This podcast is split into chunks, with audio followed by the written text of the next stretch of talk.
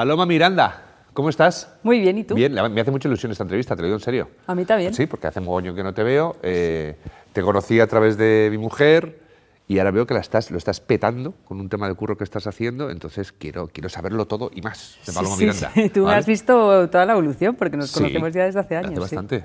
Aparte, yo no sabía que eras Paloma Miranda Gómez de la Serna. Sí. O sea, que eres familiar de Ramón Gómez de la Serna. Así es, Cuéntame. exacto. Eh, Ramón Gómez de la Serna es mi tío abuelo. De hecho, es primo hermano de mi abuelo. O sea, que es mi tío, sí, mi tío abuelo. Tu tío abuelo. Bueno. Mi tío abuelo. Que como todo el mundo, Ramón era un escritor muy conocido, Sí. autor de las greguerías, de las conocidas greguerías. Y mi abuelo, que se llamaba Gaspar Gómez de la Serna, mucho menos conocido que Ramón, pero también era escritor. Qué bueno. A ver, cuéntame, ¿estudiaste económicas? ¿Por qué? Sí. ¿Por qué?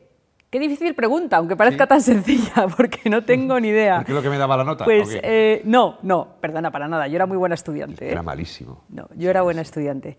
Estudié eh, económicas por indecisa, de hecho, porque a mí me gustaban mucho los números y pensé estudiar matemáticas, ciencias puras, farmacia, porque me gustaba la química, arquitectura, eh, y terminé en económicas, que es la menos atractiva de todas, pero porque me gustaba mucho el business también y, y económicas me dejaba un, un amplio campo de posibilidades. Ajá. Y como no sabía lo que quería hacer, digo, pues venga, económicas y cuando termine tengo mucho Pero más ahora donde decir. siguiente, que después estudiaste en Cristina Rota también como actriz. Estudié arte dramático también. ¿Lo acabaste? Sí, de hecho lo hice justo a la vez, económicas y arte dramático. Qué curioso. Te puedes imaginar cuánto pisé yo en la universidad, claro. Imagino que poco, pero bueno, te sacaste las dos carreras. Poco, pero de manera eficiente. Y luego te pusiste a trabajar en tele. Yo me acuerdo que hiciste mogollón de programas en Intereconomía, ¿puede ser? Sí, sí, así es. ¿Cuántos años estuviste ahí? Eh, en Intereconomía estuve cinco o seis, no me acuerdo, sí, sí. Y haciendo mogollón de programas. Sí, sí, claro. Yo estudié económicas y arte dramático a la vez, a raíz de, de ar- del arte dramático, que supuestamente iba para actriz, pues eh, me salían capítulos en series de televisión, hacía algún anuncio y en una de estas me salió un trabajo de presentadora. Y la vida me llevó a ser presentadora. Y ahí me empezó a ir bien y ahí me quedé un año, dos, tres, cuatro y ya era presentadora de televisión. Bueno, y luego te fuiste a Colombia, ¿no? Lo, lo que he visto por internet, te fuiste a Colombia a ver a una amiga, ¿puede ser? Sí. Y te pusiste a currar en lo que sería aquí el programa Corazón, Corazón, pero en Colombia. Eso es. Yo era Pero es que lo presentadora en tuyo es- España. Me fui a Colombia con la crisis del 2008 Ajá. a visitar a una amiga y digo, yo me fui con, con avión de ida y vuelta, pero el de vuelta no lo cogí. Yo fui, dije, voy a ver una amiga y a ver qué pasa. Y ahí empecé a moverme un poco y me salió eh, un, un- presenté un programa de, de televisión ahí bastante importante. Estuve dos años presentando un programa de televisión en Colombia, en la televisión nacional de ahí. Y, y mientras presentaba en la e- última época, empecé con Go Talents. Siempre voy solapando una cosa Sí, con porque la eso otra. me llama bastante la atención. O sea, estabas allí currando en Colombia, en un programa de la leche, eh, pero tu cabeza sigue maquinando. Y Sí. te pones a pensar en montar una empresa de representación de influencer en el año 2000. Eh, 2000 15. 2015. Sí. Pero es que en el 2015 Soy tan mala con las eh, alguien iba a pensar que esto iba a petarlo tanto como lo ha petado el mundo influencer. En el 2015 no había tanta historia de influencer, por no decir ninguna. Ya. Es como decir, ahora dejo todo y me lo voy a dedicar al metaverso. Mm, Sí. No sé, es muy arriesgado, pero a la vez muy visionario por tu parte, ¿no? Sí, sí y no, porque ni siquiera yo pensaba que iba a pasar lo que ha pasado. O sea, tampoco todo el mundo siempre me... Que, que lo agradezco, ¿no? Que mucha gente me, me alaba, qué visionaria eres, eh, wow, pues... pues- Inconsciente. Pues la verdad, no tiene tanto mérito porque no lo hice de una forma consciente. Al final fue eh, la vida que me fue... Es que yo creo que todo lo que he hecho me ha ido surgiendo por, por el camino, ¿no? No- Nada ha sido planeado.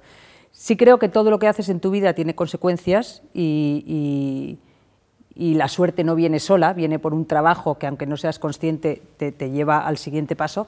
Pero yo no dije un día, venga, voy a montar una agencia de influencers que sé que esto dentro de unos años lo va a petar. No. Yo estaba, si quieres te, te cuento la Sí, historia, claro, si tampoco me quiero enrollar mucho. Eh, yo era presentadora de televisión, como acabamos de comentar. eh, entonces también protagonizaba algunas campañas publicitarias desde el lado del talento, digamos, ¿no? Y, estaba tenía un representante, yo tenía mi representante, eh, y estaba acostumbrada a hacer campañas de publicidad desde el lado del, pues del, talento, digamos, y trabajar con marcas, y sabía que las marcas pagaban por publicitarse de cierta manera, no en redes sociales, porque todavía no estaba funcionando así, pero, pero sabía más o menos cómo, cómo funcionaba eso. ¿Qué pasa? Que mientras yo estaba trabajando en Colombia, la novia de mi hermano, hoy mujer, que está casada con él ahora después de unos años, empezó a crecer mucho en Instagram. Y las marcas empezaban a escribirla. Y yo cada vez que venía a España la veía muy agobiada con este asunto. Es que tengo 10.000 seguidores en Instagram. Y yo, ¿pero qué es Cuidado, Instagram? que llega la que estudió económicas, quieto, parado, no, que yo te lo arreglo. ¿no? A ver, que yo te lo pongo en un Excel esto que Sí, está sí, ocurriendo. sí. ¿Te la viste ahí? Pero, pero sí, ella me, contaba cada vez, yo venía ¿no? cada tres, cinco meses a España y cada vez que venía ella eh, tenía 10.000 seguidores más en esto que llamaba Instagram, que yo no sabía ni lo que era. Pero me decía, me ha escrito una marca para que mm, anuncie unas cremas. Me han mandado unos pantalones con 50 euros en el bolsillo para que me haga una foto y lo saque en Instagram. Y yo, pero bueno, ¿esto qué es? Pero ¿cómo que 50 euros en el bolsillo? O sea, de esto estamos hablando. Y digo, ¿pero qué, qué está pasando? Y luego, uff, tengo el correo electrónico con no sé cuántos mails que es que ni los he contestado. Y yo, "Mm, esto... Aquí hay negocio. Digo, aquí hay negocio. Y de repente me nombró alguna marca muy conocida, ya estamos hablando de multinacionales, que la escribían para anunciar su crema. Y dije, bueno, esta ya no es la marquita del pantalón que quiere una ayuda de la tienda del barrio, esto ya está, como, como que te escribe fulanito, ¿no? Y, y dije, déjame contestar a tus correos, a ver qué pasa. Déjame, mona, ¿no? Que hablo yo. No, no, le le dijo, porque ya la había agobiada. "Uf, es que esta tarde me tengo que ir a hacer una foto porque me he comprometido con unas toallitas desmaquillantes. Y yo, pero tú, ¿por qué tienes que estar agobiada por unas toallitas Entonces, desmaquillantes? esta chica que fue la primera persona que tú representaste. La primera persona que yo representé. Claro, es que es lo que yo me planteaba en casa mientras hacía, pensaba en la entrevista, tío, joder, ¿cómo coño convences a un influencer en que tú quieres ser su representante? Es un tío que es como Juan Palomo, o sea, que coloca el móvil, bla, bla, bla, yo me lo uso, yo me lo como. Es como un trabajo muy individual, cómo convences a alguien, sobre todo un influencer, en que tú vas a ser su representante. Claro, en este caso era más sencillo, ¿no? En este caso surgió de forma natural. Claro. No existían los representantes. Yo empecé a contestar sus correos electrónicos y al otro lado me encontraba una marca muy conocida diciéndome, perdona, pero ¿cómo que es su representante? ¿O cómo es que cobra dinero por esto? Digo, hombre, le estás pidiendo un trabajo, va a anunciar tu producto, pues cobran... O sea, ellos se, se- se extrañaban mucho de que yo pidiese dinero y de, y de que tuviera una persona que contestara por ello. Por, eh, Pero las por marcas los lo pedían de forma gratuita, Claro, se lo pedían de forma gratuita. a cambio de un bolso. Del producto, del producto. Que claro, que cuando era un pantalón, cuando era un bolso hacía mucha, mucha ilusión, pero cuando yo vi que le ofrecían toallitas desmaquillantes, dije, mira, es que esto cuesta dos euros en el supermercado. ¿Yo por qué le voy a hacer una foto O a sea, esta que gente? Lo que fue, fue profesionalizar lo que es ese sector, por decirlo de alguna manera. Eso es, así, así empezó el, el ¿Y la segunda o el Y segundo? para mi sorpresa, eh, al otro lado las marcas se, sorprendían mucho de, que, existiera mi figura, pero les costaba muy poco aceptar lo que yo les pedía. Dije yo, uy, pues es que aquí hay un negocio. Y cada vez era más volumen. Luego otras, otras eh, influencers que conocían a, a Iciar, que es esta persona de la que estoy hablando, eh, pues me llamaban porque la conocían, la conocían en eventos o por las redes sociales y Iciar le contaba lo que yo estaba haciendo con ella y entonces al final pues vas teniendo dos, vas teniendo tres, hasta que te conviertes en una agencia. Esta es un poco la historia resumida. Joder. ¿Por qué le llamaste Go Talent? Pues tampoco hay una razón específica. Pues dándole vueltas, dándole vueltas, Go, Go me pareció un nombre corto, eh, efectivo y, y potente y positivo. Go. De hecho, es Go Talents, Go for it, el eslogan, que, que muy poca gente lo sabe. Y es como, Go for it, tú puedes, vea por ello, tú puedes. Y a las influencers de entonces se las llamaba It Girls. Entonces me parecía gracioso el juego de Go for it, que vea por ello y vea por las It Girls, Go, Go Talents. No sé. Está chulo, mola. Eres un poco, por decir de alguna manera, una descubridora un poco de talento, por decir de alguna manera, ¿no? Pues, ¿qué tiene que tener un influencer en este caso? Pues claro, ahora mismo todo el mundo quiere ser influencer. Sí. Ahora aquí le da un infarto y dice algún médico y dice, no, yo soy influencer, yo soy Instagram, yo sé que no sé. ¿no? Eh, ¿Qué tiene que tener un influencer para que tú lo quieras representar? O sea, ¿qué tienes que ver en él? ¿Cuáles son las cualidades? Que como no entiendo, pues yo te pregunto. Ya. Pues mira, muchas cosas, porque eh, la gente se cree que es fácil, efectivamente todo, quiere- todo el mundo quiere ser influencer, se creen que es súper fácil, se creen que no hacen nada y que cobran mucho dinero por no hacer nada. Pero luego todo el mundo lo quiere ser y no lo consiguen, porque un influencer tiene que tener muchas cosas. Para empezar, tiene que generar interés en el público, y eso no es nada fácil. Es como quien quiere ser cantante de rock, ¿no? O quien quiere ser futbolista. Oh, qué morro, es que van detrás de un balón. Bueno, pues hazlo tú, a ver qué tal se te da. Pues ser influencer es lo mismo. ¿Qué tiene, que tener? Aparte de carisma y de tener algo especial que no todo el mundo tiene, creo que es importantísimo tener un gran tesón, muchísima constancia de trabajo, eh, ser serio y, ser muy trabajador y muy constante y sobre todo tener clarísimo que quiere ser influencer. Porque no todo el mundo puede, aunque se crean que sí. ¿Y qué haces? ¿Coges gente que ya tiene X número de seguidores o coges a alguien, digamos, totalmente virgen en ese aspecto y le empiezas a potenciar? ¿Cómo te, cómo en, en, nuestra agencia representamos a influencers ya consagrados. Si es verdad que en alguna ocasión cogemos a alguien que todavía está en eh, naciendo, digamos, porque se le ve que tiene mucho potencial o que está creciendo o que, o que bueno, pues que, creemos o, se ve claramente que, puede ser un perfil interesante, pero lo normal es que gestionemos carreras de, influencers ya consagrados. Qué bueno. Otra pregunta. Eh, tú tienes esta idea, eh, que bueno, no es que sea una idea como lo has explicado bien antes, que te voy a montar una agencia de influencers. No, no es eso. O sea, que poco a poco las cosas van surgiendo a través de eh, tu cuñada, por decir de alguna manera, ¿no? Sí.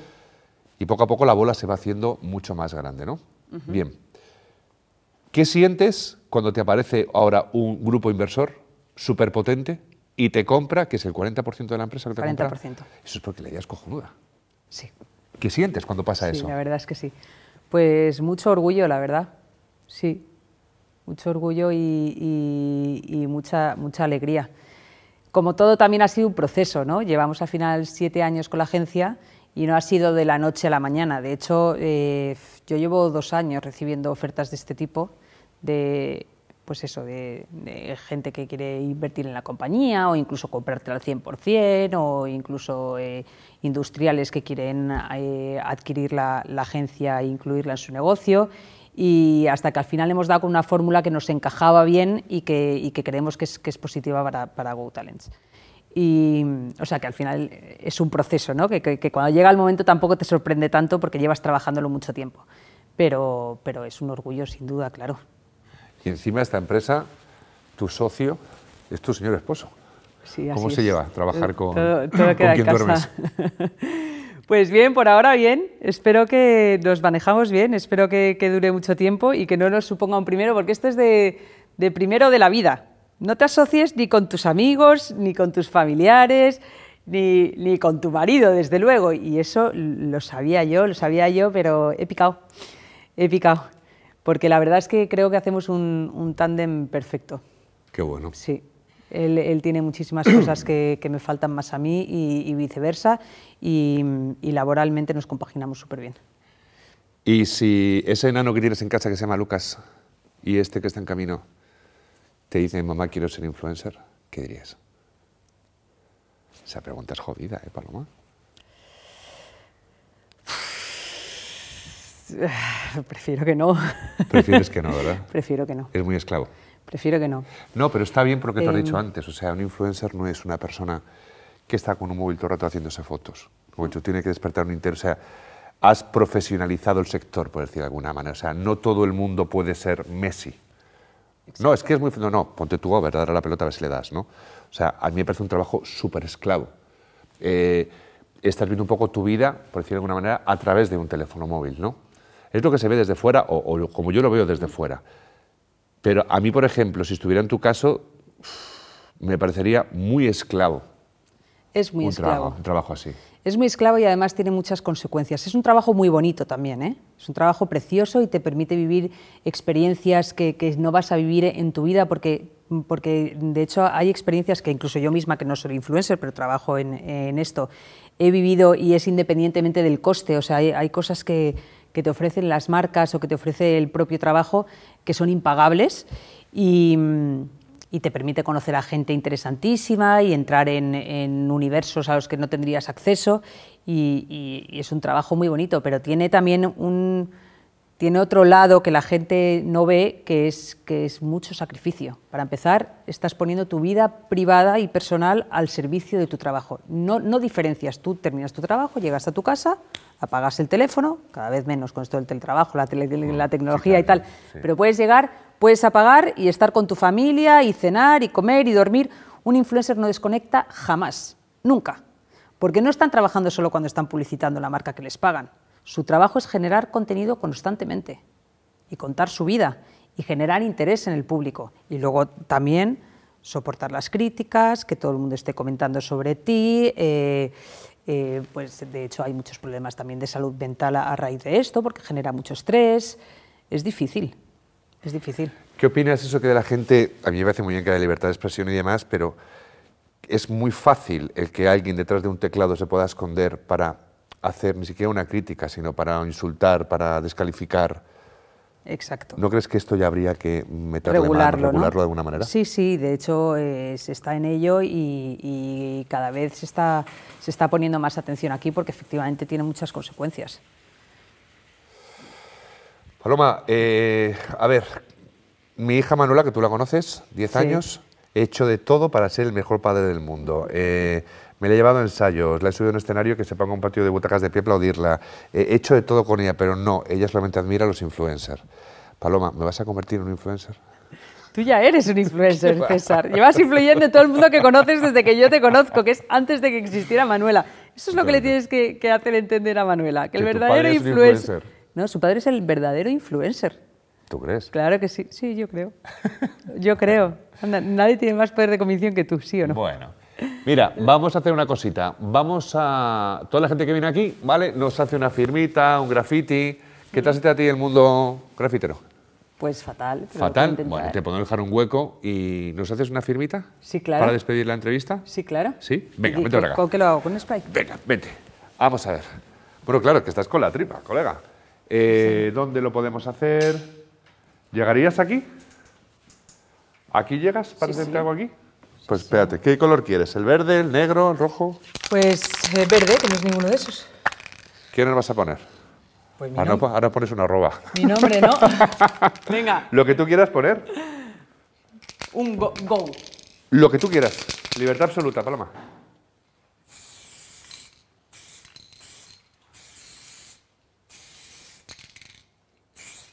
Estupendo, muy bien. Bueno, corazón, te lo agradezco muchísimo. Y nada, que aquí tienes tu casa cuando quieras venir y ya nos contarás cómo va esto, que es lo más importante, ¿no? Corazón mío. gracias. Un placer, mi amor. Gracias por invitarme. Muchas gracias.